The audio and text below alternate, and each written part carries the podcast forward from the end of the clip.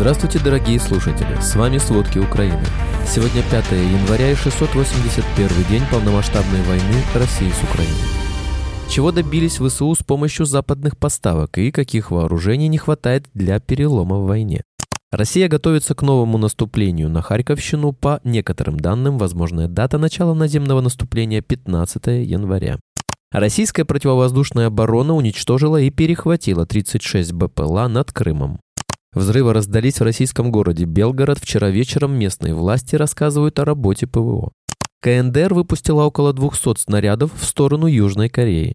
Депортация из Латвии грозит 1167 гражданам России, которые не выполнили требований поправок к закону об иммиграции.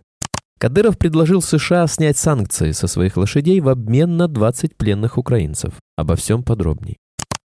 Поставки западных вооружений позволили Украине удержать линию фронта, сохранить тыл и нанести серьезный ущерб российской группировке, анализируют итоги года военный эксперт Давид Шарп. Но для прорыва российской обороны их все еще недостаточно. Вот главные достижения Киева и его союзников. Воздушный щит. Украинское ПВО, усиленное западными ЗРК, научилось сбивать 70% российских ракет, 85% иранских дронов «Камикадзе». Были сбиты и гиперзвуковые ракеты «Кинжал», про которые Путин и Шойгу говорили, что их нельзя уничтожить. Во время массированной атаки на Украину 29 декабря ПВО сбило 114 из 158 ракет и дронов, 72%. Западные системы ПВО позволили выиграть битву за электричество, указывает Шарп, Россия не смогла уничтожить энергетику.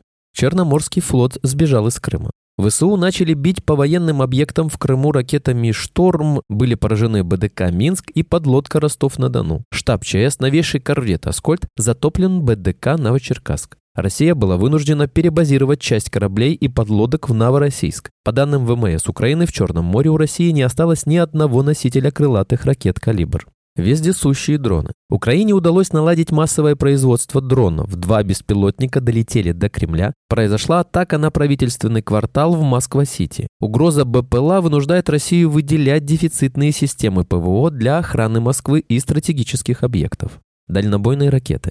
Осенью ВСУ получили от США баллистические ракеты «Атакамс». Первые же удары ими по аэродромам в районе Бердянска и Луганска привели к серьезным потерям ВКС России. Были уничтожены 9 вертолетов общей стоимостью более 6,5 миллиардов рублей. Бойцы Главного управления разведки Министерства обороны Украины совершили рейд в Белгородскую область России, нанеся армии России потери. ГУР сообщает, что получила разведданные о плане высшего руководства Москвы провести проверку на российских позициях в Грайворонском районе Белгородской области из-за недовольства и жалоб личного состава плохими условиями службы. Чтобы нанести россиянам потери и ухудшить его морально-психологическое состояние, спецназовцы ГУР Украины спланировали и осуществили спецоперацию. Во время выполнения задания разведчики заминировали единственную дорогу, по которой передвигались российские войска на указанном участке, а также атаковали российский взводный опорный пункт. В результате огневого налета с применением стрелкового оружия и минометов, а также подрыва на украинских минах, армия России понесла большие потери. Вооруженных силах Украины готовятся к новому наступлению России на Харьковщину. По некоторым данным СМИ, возможная дата начала наземного наступления 15 января. Об этом сообщает Телеграф. Массированные российские удары по Харькову и населенным пунктам вокруг него в четверг рассматриваются как часть подготовки России к широкомасштабному наступлению в ближайшие недели. Западные аналитики считают, что на линии фронта мало что изменилось, она осталась в основном статичной, а российские войска осуществляют лишь спорадические атаки. В результате атаки на военные объекты российских войск в Крыму 4 января был поражен не только командный пункт, но и нанесены серьезные повреждения системе защиты. Силы обороны Украины работали и по направлению новой дислокации шахедов на полуострове. Это уже не первое такое повреждение, которое заставляет россиян серьезно переформатировать систему своей защиты. Недавно российские военные передислоцировали пусковые площадки для шахедов. Если раньше они использовали преимущественно мыс Чауда, то несколько предыдущих мощных атак ВСУ фиксировали пуски из-под Балаклавы. В воинской части связи вблизи Евпатории был поражен пункт управления, который отвечал за защищенный канал связи с Кремлем, в том числе за координирование ПВО всего полуострова. Российская противовоздушная оборона уничтожила и перехватила 36 БПЛА над Крымом. Об этом заявили в Минобороны России. Кроме этого, российские военные сообщили, что один дрон якобы сбили над Краснодарским краем. Также сообщалось о взрывах в районе Севастополя и Новороссийска. В соцсетях публикуют вероятное фото работы ПВО в Новороссийске на юге России. Взрывы раздались в российском городе Белгород вчера вечером. Местные власти рассказывают о работе ПВО. Такую информацию обнародовал губернатор Белгородской области Вячеслав Гладков. В сети опубликованы последствия украинских обстрелов Белгорода. Минобороны России заявляет об уничтожении 10 ракет системы залпового огня «Альха». Украинский аналог РСЗО «Смерч». По предварительным данным, после обстрела Белгорода есть двое пострадавших. У одного мужчины осколочное ранение предплечья, у второго осколочное ранение голени. Украинские хакеры заявили о второй успешной атаке на российского провайдера Аркада Телеком, который обеспечивает полный спектр услуг связи для администрации президента России и других государственных служб России. Как отмечается, успешную атаку реализовали сразу после восстановления серверов, чему предшествовала атака 30 декабря. Аркада Телеком предоставляет весь спектр услуг связи администрации президента России, Федеральной службе охраны, администрации Москвы и Московской области, Главному управлению безопасности дорожного движения, Главному управлению внутренних дел России, Сбербанку. Напомним, про украинские хакеры 7 августа взломали сайт Мосгорбти, который содержит данные о недвижимости и ее владельцах в Москве и Московской области области. Все данные россиян передали силам обороны Украины.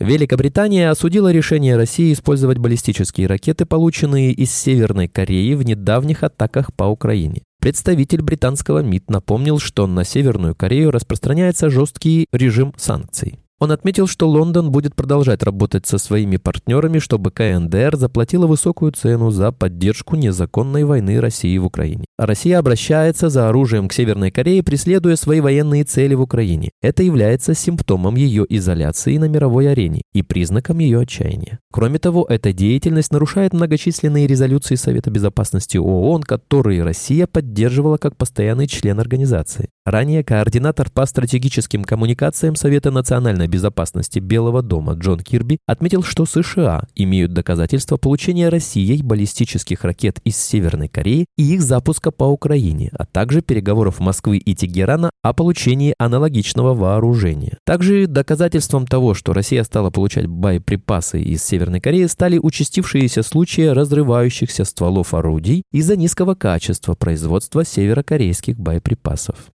Депортация из Латвии грозит 1167 гражданам России, которые не выполнили требований поправок к закону об иммиграции и не предоставили документы для получения вида на жительство в стране, согласно информации из Латвийской дирекции по делам гражданства и миграции. Чтобы проживать в Латвии, им нужно было подать заявление на получение статуса постоянного жителя ЕС, но для этого получения им необходимо было предоставить сертификат о знании национального языка на минимальном уровне и наличие наличие определенных финансовых ресурсов. 46 человек больше не находятся на территории Латвии. Информация, собранная до конца декабря, показала, что среди тех, кто подлежит депортации, около половины мужчин и столько же женщин. В частности, будет депортировано 789 человек старше 60 лет. Граждане России, которые имеют уважительные причины не сдавать тест по латышскому языку, смогут подать документы на вид на жительство до 31 марта 2024 года. КНДР выпустила около 200 снарядов в сторону Южной Кореи. В ответ южнокорейские военные провели учения с боевой стрельбой, а жителям островов Пэньонда и ее Пхёнда было приказано эвакуироваться. Обстрелы зафиксировались с 9 утра до 11 утра по местному времени 5 января. Снаряды упали в морской буферной зоне в Желтом море к северу от так называемой северной разделительной линии, фактической границы между двумя странами. Пострадавших нет. Военные Южной Кореи назвали действия КНДР провокационными и предупредили об ответных мерах. Мы серьезно предупреждаем, что вся ответственность за подобную эскалацию ситуации лежит на Северной Корее и решительно призываем немедленно прекратить такие действия, сказал представитель Объединенного комитета начальников штабов Южной Кореи. Руководитель Чечни Рамзан Кадыров сделал неожиданное предложение по обмену военнопленных украинцев. Он предложил США снять санкции со своих родственников лошадей, самолета в обмен на пленных. И список он передал бывшему американскому разведчику Скотту Риттеру, который прибыл в Грозный, сообщает РИА Новости. У нас есть пленные, которых мы забрали в Донецке и Луганске. Я передаю список нашему гостю, если они снимут санкции с моей мамы, с дочерей и ни в чем не повинных людей, лошадей, то мы этих людей отдадим им, заявил Кадыров. Предложение Кадыров сделал в ходе построения силовых подразделений в Грозном. На нем же показали пленных. Ранее в санкционный список попали вероятные жены Кадырова, так считает Минфин США. Медни Кадырова, Фатима Хазуева и Аминат Ахмадова. Спасибо, это были все главные новости о войне России с Украиной к этому часу. Помните, правда существует, а мы стараемся сделать ее доступной. Если вам нравится то, что мы делаем, пожалуйста, поделитесь этим подкастом с друзьями в России. Также, если вы хотели бы помочь нам делать материалы еще более качественными, пожалуйста, оставляйте фидбэк. Это очень важно для нас и для распространения правдивой информации. До встречи.